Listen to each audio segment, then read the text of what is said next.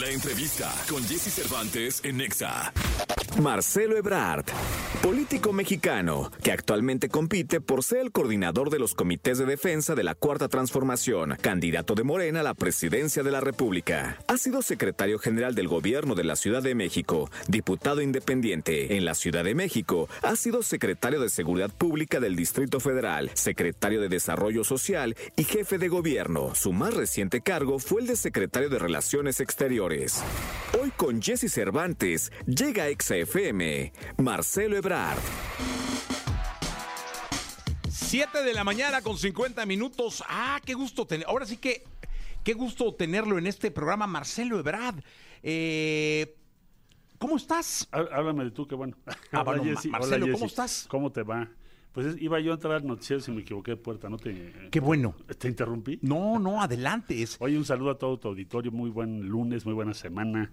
¿Cómo les va? Espero que de buenas, como estamos aquí. bien, eh, es- es leyendo, porque dije, viene Marcelo, tengo que. Ver qué onda con esto. Es imposible no conocerte, pero dije, voy a hurgar. Este, Voy a profundizar. A profundizar, a hurgar. Lo has hecho todo. O sea, en la política. Eh, has sido testigo de grandes momentos de la Sí, Ciudad de México. 42 años llevo ya. Este, has formado parte de gobiernos federales. Desde este, el sismo para acá. Desde el sismo para acá. 85, man, La 85. verdad es que creo que la presidencia sería la culminación a Pues una carrera política. Te tienes que preparar muy bien. Ayer estaba yo en la fila del avión, esperando mi turno, y una joven me, me dijo, yo es que yo quiero ser presidente algún día, una chavita de, ¿qué tendría? 17 años, por ahí. Y me dijo, ¿qué me recomiendas estudiar? Le dije, más que, bueno, desde luego puedes estudiar cualquiera de las humanidades o puedes ser ingeniero, lo que tú quieras, o matemática. No, no es una profesión, es un conocimiento a 360 grados. Porque vas a manejar un avión que tiene muchas eh, características, muchos campos. Entonces, lo que te sirve la experiencia más que los cargos es que vas aprendiendo cosas toda tu vida. Por ejemplo, yo estuve como jefe de la policía, si me preguntas seguridad, pues me acuerdo. Eh, como jefe de gobierno, pues también aprendí muchísimas cosas, me fue muy bien. Nos trajimos el Campeonato Mundial de Alcaldes, ¿te acuerdas que ganamos Sí, en cómo no. 2010? Digo, para los que nos escuchan, uy, Yo, hace yo me 13 acuerdo haberte visto con Giuliani. Sí, también lo trajimos en, en el año 2003. Sí, sí. Que él había 2002. revolucionado la, la seguridad de Nueva York. Sí, le, le había ido muy bien, lo invité, también invité al alcalde de Palermo. Imagínate, ese cuate combatió la mafia siciliana en la capital de Sicilia, Claro. Orlando Loluca. También invité al alcalde de Bogotá, que también hizo muy buen papel, este Mocus, Ateneas Mocus, así se llama, filósofo. Bueno, entonces eso es en seguridad. Pero si, si quieres eh, otros temas, pues los vas aprendiendo desarrollo social, aprender cómo manejar muchas cosas en el gobierno, qué funciona y qué no, los sistemas de salud, los sistemas de educación, cómo apoyar a los jóvenes, porque se nos desertaban muchísimos jóvenes en, en preparatoria. Entonces se creó un programa para hacer como un salario, o sea, pensar que el joven que está en preparatoria hace un esfuerzo similar al que hace cualquiera que está trabajando. De hecho, llevan 14 materias. Oye, dime una cosa. Quiere decir que la política se va aprendiendo haciendo política. Vas aprendiendo todos los días como los demás, todos los demás, ¿no? Sí. Mucho lees. Yo leí muchísimo cuando estudié en la facultad, digo, en el Colegio de México. Pero lo lo que realmente aprendes es en la calle y ante las dificultades es lo que más te enseña. Creo que en México hay temas importantísimos que hoy eh, Sí. nos ocupan.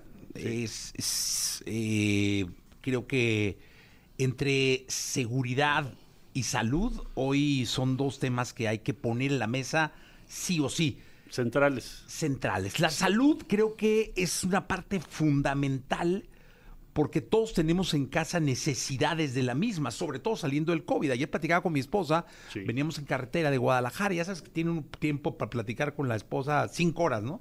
Como, si fueras a jugar golf con ella, pero de- desahogas toda tu agenda. toda tu gente. Entonces estábamos platicando de, de- del sistema de salud. O sea, realmente es, nos sentimos seguros con lo que hoy en día nosotros tenemos Pues mira, en salud. Se ha, se ha hecho un esfuerzo muy grande.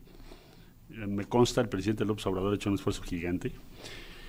Tuvimos dos años y medio de pandemia muy, con un estrés tremendo para conseguir vacunas. Finalmente las conseguimos, las trajimos a México, produjimos aquí en México. No, produ- no producíamos ninguna. Yo me acuerdo el día que me habló en marzo del 2020 a una reunión de salud que dijimos, esto va a ser en marzo o fines de febrero, va a ser muy delicada esta pandemia. Hay que conseguir equipo, desde cubrebocas, batas, ya sabes. Luego ventiladores, todo mundo buscando ventiladores en todo el mundo, bueno, y finalmente vacunas. Entonces hubo un estrés muy grande en el sistema de salud. Yo debo decir que me quedé muy impresionado de los trabajadores de la salud porque eh, a pesar del riesgo que corrieron, no tuviste cierres de, hospitales ni públicos ni privados, al contrario, muy comprometidos. Bueno, a pesar de esa pandemia que nos ha habido muchos avances, ahora necesitamos pensar Hoy voy a, voy a tener un encuentro con la comunidad médica y trabajadores de la salud para ver qué es lo que sigue. Entonces, eh, pues hay que proporcionar, por un lado, proporcionar servicios a más de 30 millones de personas que están en localidades o en zonas difícil, de difícil acceso o que no tienen todavía acceso a los servicios de salud. Segundo, hay que apoyar a los trabajadores de la salud para que tengan esa atención más humana. Están saturados, man. Necesitan apoyo. Eh, nada más tomar en cuenta que también nos hacen falta especialistas. Vamos a tener que echarle los kilos en eso, ya se empezó. Pero un especialista te toma 15 años. Alguien que en medicina dice quiero ser especialista en tal o cual cosa, significa muchos años de trabajo. Entonces también hay que echarle ganas a eso para apoyarlos. Y hay, y hay que ver, aumentar nuestra inversión en equipo y en el respaldo a todos los diferentes sistemas que tenemos de salud. Ahora el, el presidente está tratando de, de avanzar hacia lo que se llama un sistema universal de salud. Quiere decir que tengas un solo sistema, ese es el punto de llegada, que tengas un solo sistema que te cubra todos medicamentos, atención, etcétera, independientemente si eres derecho a vientre o no. Bueno, eso habrá que también, pues es otra de las tareas pendientes de estos años por venir. Eso es, en, en una muy apretada síntesis. Todo eso hay que hacer. No, que suena fácil, pero No, que no. son programas de miles de millones de pesos y programas de muchos años y de mucha planeación y de mucha estructura, ¿no? Pues mira, la mayor parte de los países han tardado décadas en construirlo, ¿no? Estados Unidos no lo tiene, porque su sistema es más privado. Pero los países europeos sí lo tienen y algunos países de América Latina también tienen avances importantes. Entonces, te puede tomar un tiempo, pero tienes que perseverar y avanzar todos los días. Y lo cierto es que en este encuentro pues me van a dar sus puntos de vista, pero creo que coincidirán en estos elementos que te acabo de decir. Al mismo tiempo hay que traer a México pro- eh, tratamientos nuevos, por ejemplo, inmunoterapia contra el cáncer, que fuimos a la India el año pasado y este año también, cuando era todavía yo canciller, porque la inmunoterapia te toman unas células T de tu médula, luego les introducen un vector en un laboratorio y luego te vuelven a colocar las células para que tu propio sistema inmune eh, eh, ataque las células cancerígenas. Todos los días atacamos células cancerígenas, solo que a veces no tienes la información de qué célula nueva hay. Claro. Bien, entonces también hay que traer esos tratamientos que son, pues digamos, la punta de la tecnología en todo el mundo. México no tiene ninguna todavía autorizada, Estados Unidos tiene siete. Eso es cáncer. Tenemos el otro gran tema que es diabetes. 37% de los niños en primarias tienen obesidad. O sea, tenemos que cambiar los hábitos alimenticios, proteger a, esa, a nuestra población, porque hay una propensión a la diabetes. Es un problema serio, serio, serio. Y por supuesto, lo- la primera causa pues, que es cardio, ¿no? De muerte. Entonces, también hay que darle un enfoque muy preventivo a la medicina. Puedes utilizar toda la tecnología. Me vas a decir, hoy tú siempre propones tecnología. Bueno, pues la tecnología es una herramienta central. Entonces, si tú digitalizas y tienes la información sobre cada persona, qué dolencias ha tenido, como lo hizo la India u otros países del mundo. Pongo la India porque no es tan, la India es más pobre que nosotros Sí, claro. y tiene un sistema digital mejor. Tiene cualquier Entonces- cantidad de habitantes más que nosotros. Mil, diez veces, Mil diez cuatrocientos. veces por- Sí, sí, diez. Entonces, la, la- tomar esa experiencia pues, también puede ser bueno para nosotros. Todo eso hay que hacer. Eh, ay, me surge una duda, porque digo, a mí mi jefe me habla, me manda un WhatsApp, o me una llamadita y dices, bueno, pues le contesto, ah, o ahorita estoy haciendo el baño, tengo una... Pero tú cuando eres canciller te habla el presidente, o sea, te habla tu jefe, Sí. te habla el preciso, o sea, te manda un mensajito.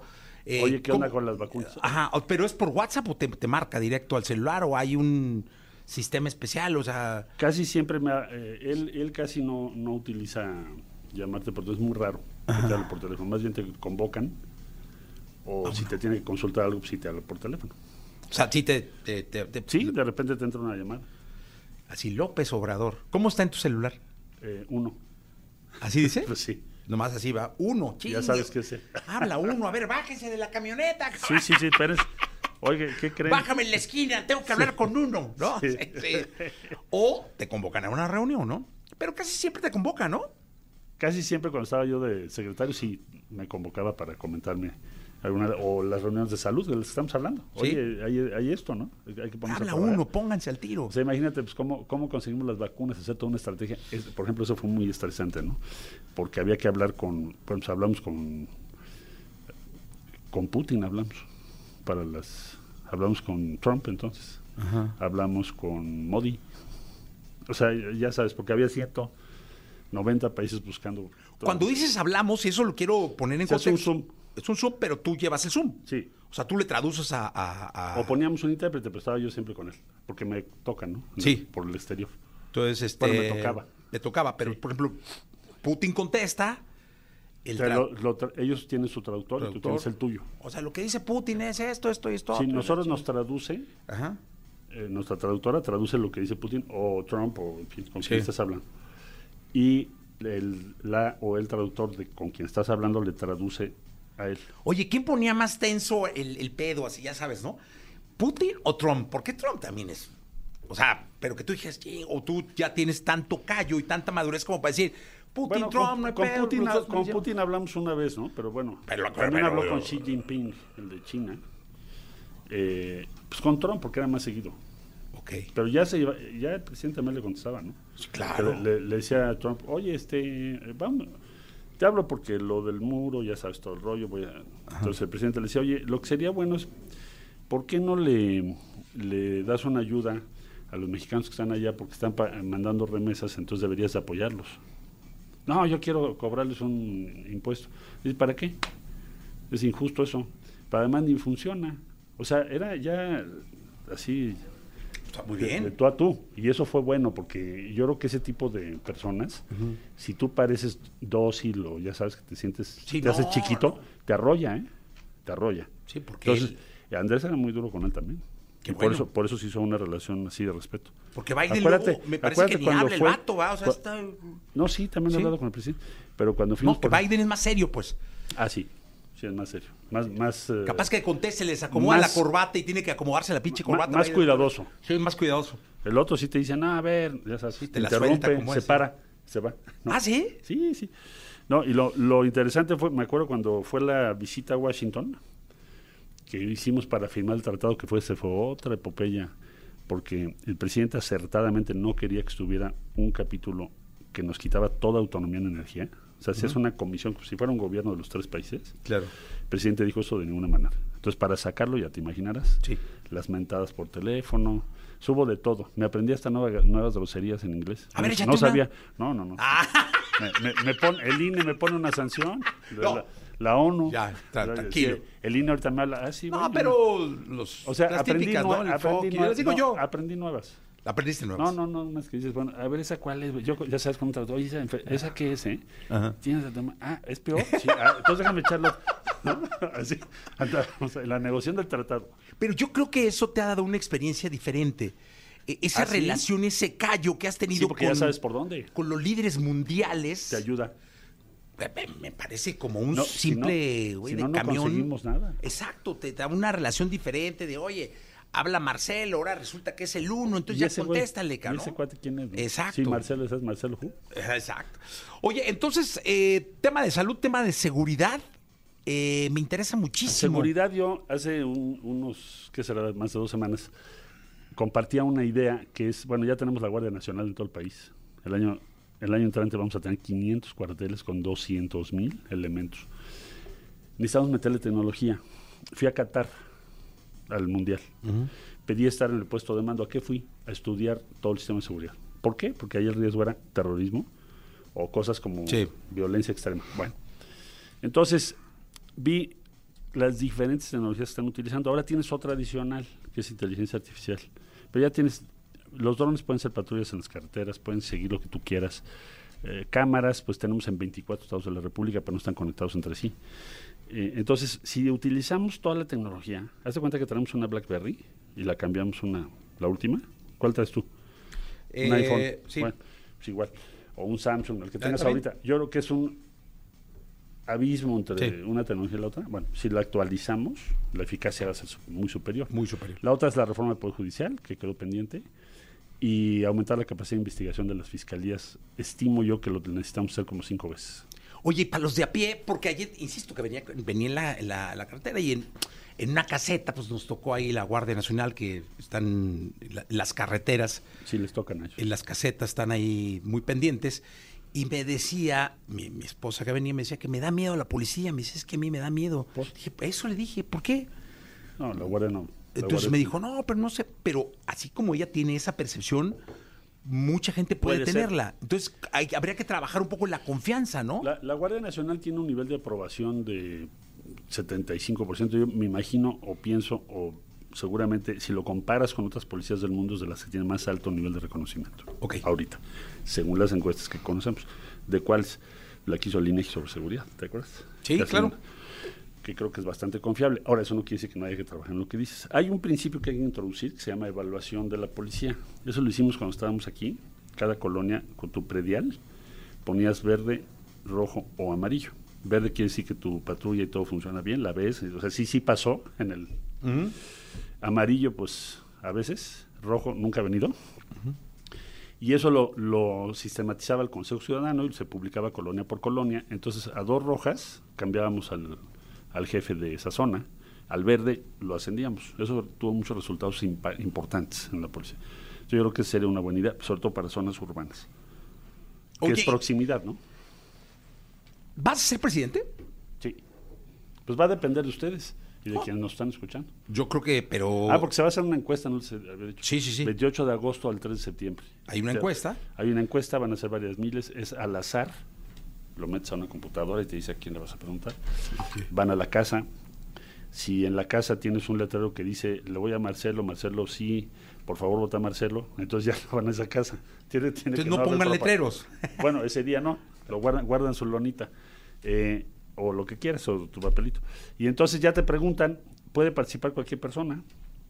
Te preguntan en una boletita, ¿a quién preferirías que encabece la, la representación de Morena? Y ya para el acuerdo en Morena es que ya el año entrante pues, se ratificará, pero ya entras a la candidatura constitucional en función de esta encuesta. Pero tiene mucho que ver la seguridad. Yo por eso te pregunté y me contestaste con una seguridad bárbara. La seguridad es un tema central, salud es otro. Son dos temas que el presidente puso sobre la mesa en su intervención recientemente en el quinto aniversario de la Cuarta Transformación. Él decía, tengo dos cosas en donde nos tenemos que concentrar. Uno es la violencia, el, el tema de seguridad, y el otro es el tema de salud. Y me parece que es correcto lo que está diciendo. Son los dos que debemos trabajar, no solo ahorita, sino los años que vienen. Suerte, Marcelo. Gracias por este tiempo. Y Cuando un saludo a todas y a todos. Muy buena semana. Oye, a ver, si tuvieras que dejar una rola, ¿qué escucha Marcelo Ebrard? Eh, BTS, me los quería traer. A BTS. Sí. La de Coldplay, ¿no? My Universe, está buena. Me gusta mucho el pop coreano, ¿a no? Sí, cómo no, el K-pop, tenemos hasta un programa aquí. Está padrísimo. ¿no? Padrísimo, me encanta. A mí me gusta. Estuve en Corea y allá también hay un crack mexicano, que es de los que comenta más, luego te lo enlazo. Ah, ¿sí? Sí, se fue a vivir allá. Órale. Me dijeron, este cuesta en la tele. Le digo, ¿qué? ¿Este es mexicano? Sí. Buenísimo. Sería Bueno, buenísimo. Sería bueno que hicieras un enlace. No, hombre, maravilloso. Gracias, Marcelo. Gracias a ti. Un saludo a todas y a todos. Bye.